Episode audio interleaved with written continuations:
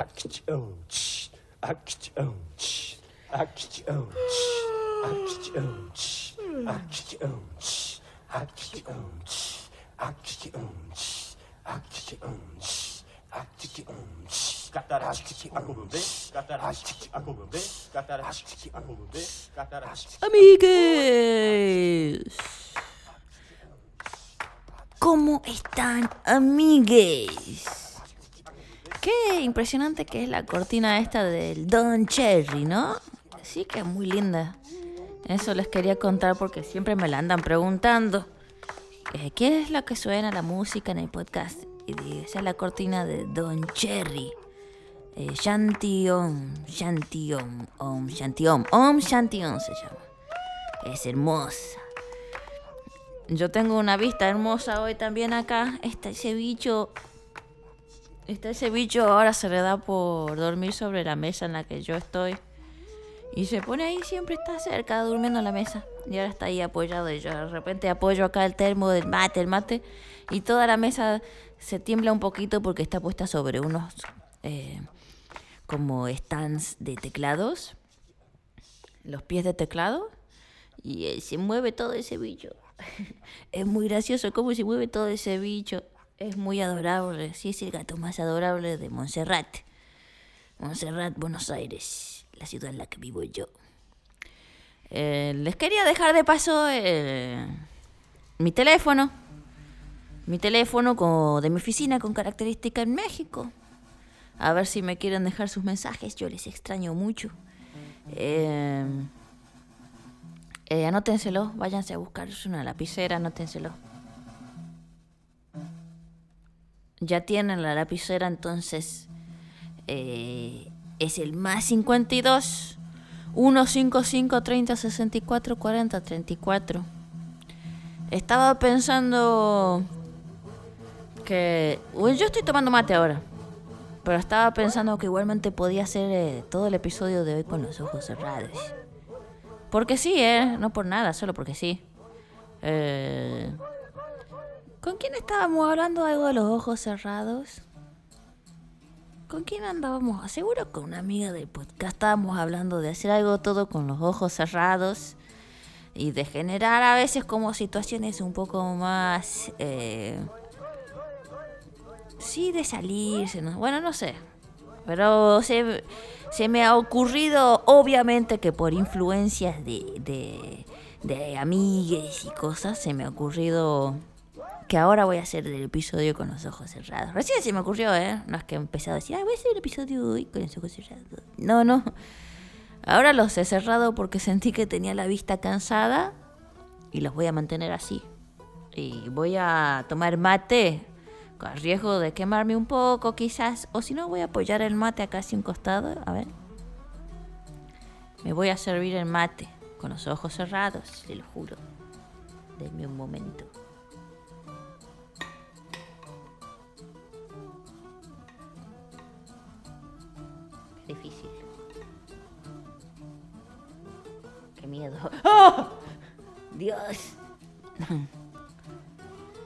Bueno, sí, he podido.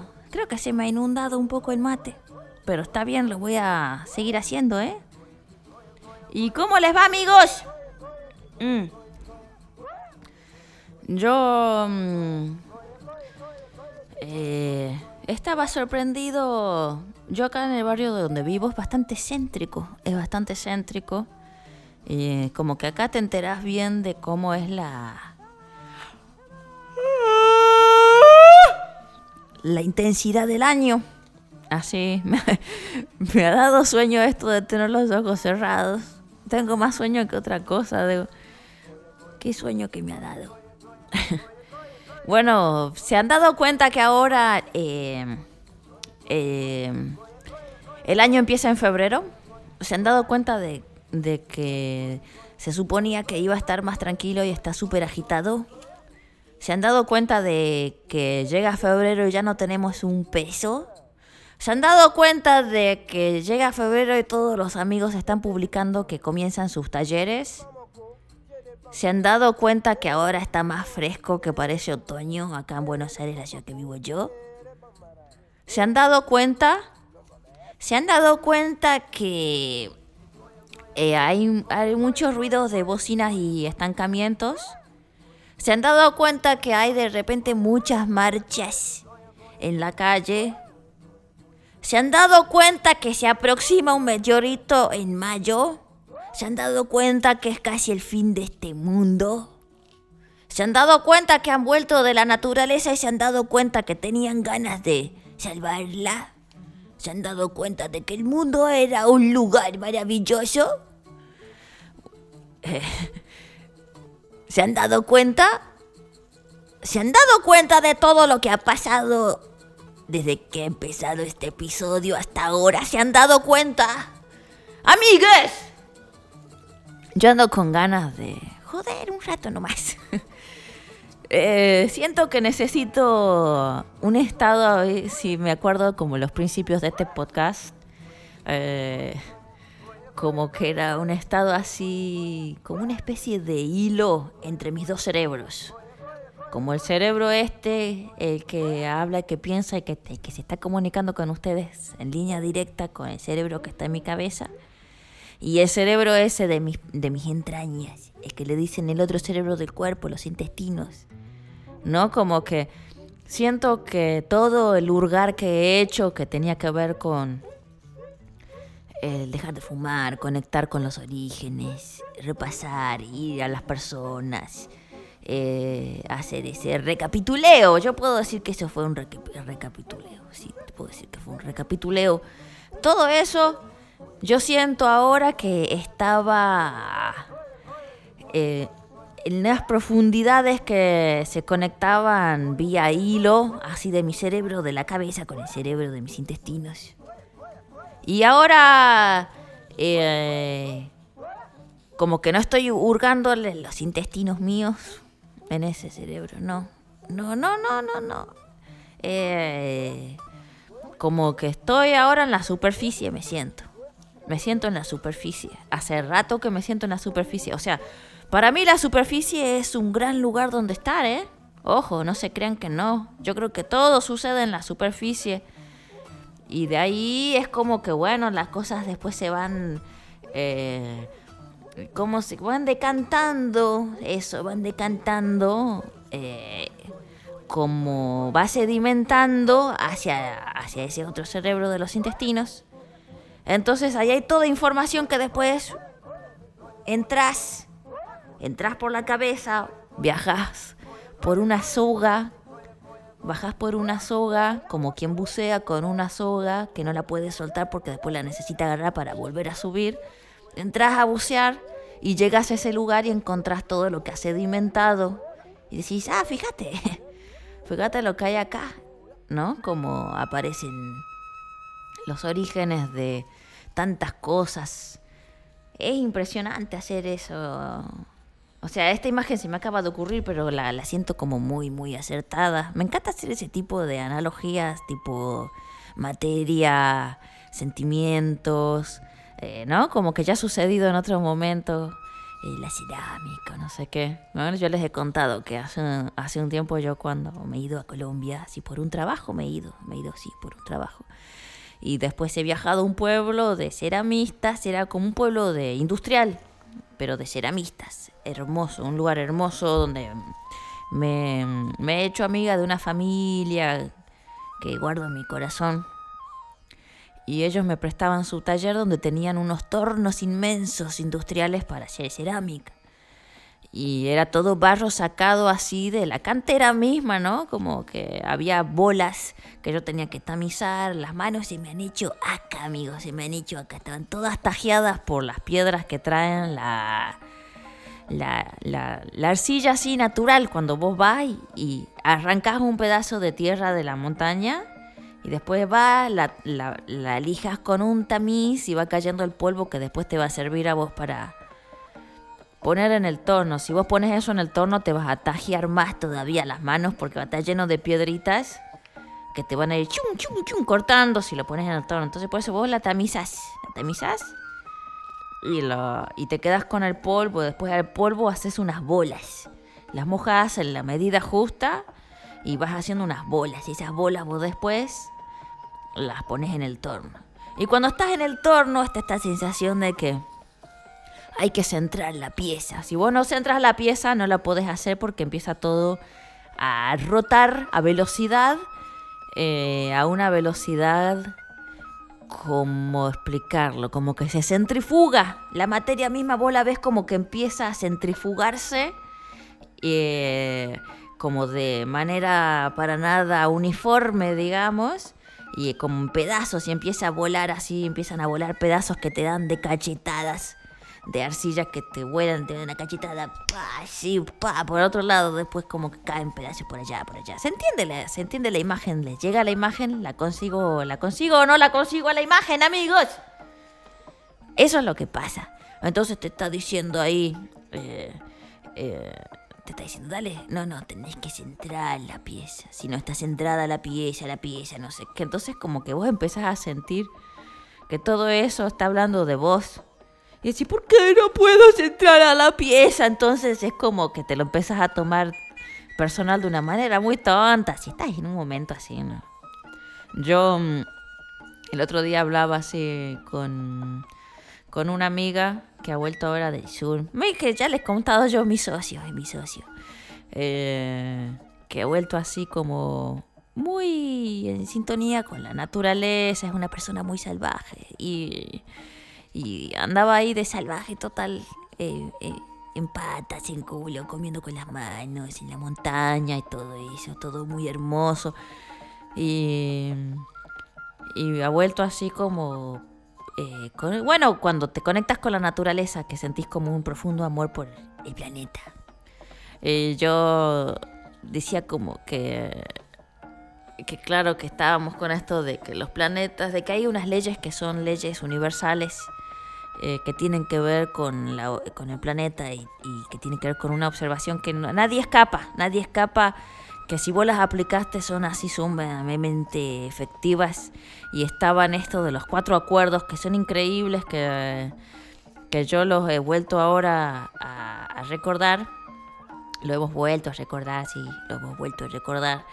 Eh, yo lo he aplicado mucho, no sé si se acuerdan. Bueno, alguna historia que he contado como con una una persona con la que salíamos que no teníamos muy buena comunicación, entonces a veces que nos ayudábamos con material de lectura y tratábamos de aplicar. Entonces como que aparecían lecturas en nuestra vida y decía, che, yo quiero que vos leas esto. Y de repente si la lectura decía eh, cosas como terribles, no había que tomárselo personal, simplemente vos querías que la persona lo lea. Bueno, entre tantas lecturas que hemos hecho para ver si podríamos usarlas de muletas, digamos, para lo desastroso que era nuestra comunicación, eh, agarramos los cuatro acuerdos, que son muy buenos, amigos, son muy buenos los cuatro acuerdos. Eh, a ver si me los acuerdo ahora. A ver si me acuerdo de los acuerdos. Eh, son. bueno, uno es el de no tomarse nada personal. Eso es muy bueno, no tomarse nada personal. Nada es personal. Eh, eso yo lo he aplicado mucho y me ha servido. Me ha servido y me sigue sirviendo y, me cago de la risa. Otro era el de ser impecable con las palabras. Eso también está muy bueno, hay que tratar de ser impecable con las palabras.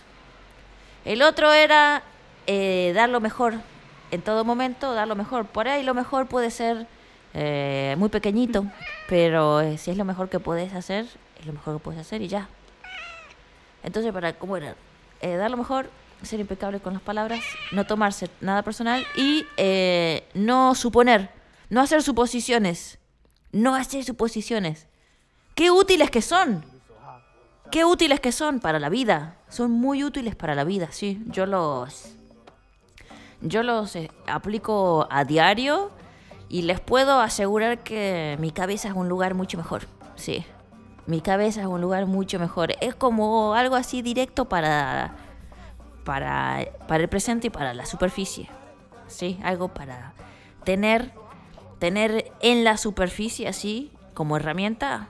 Es buenísimo, es buenísimo. Se los recomiendo, se los recomiendo. Y no sé cómo he llegado ahí, no sé ni de qué estábamos hablando, la verdad.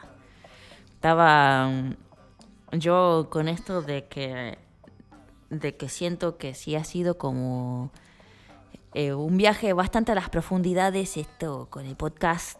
Y, y es lo que, lo que he hecho, lo que más me ha gustado, así es algo que yo quiero mucho, este espacio de podcast y me ha encantado mucho compartirlo con ustedes. No me estoy despidiendo, ¿eh? No.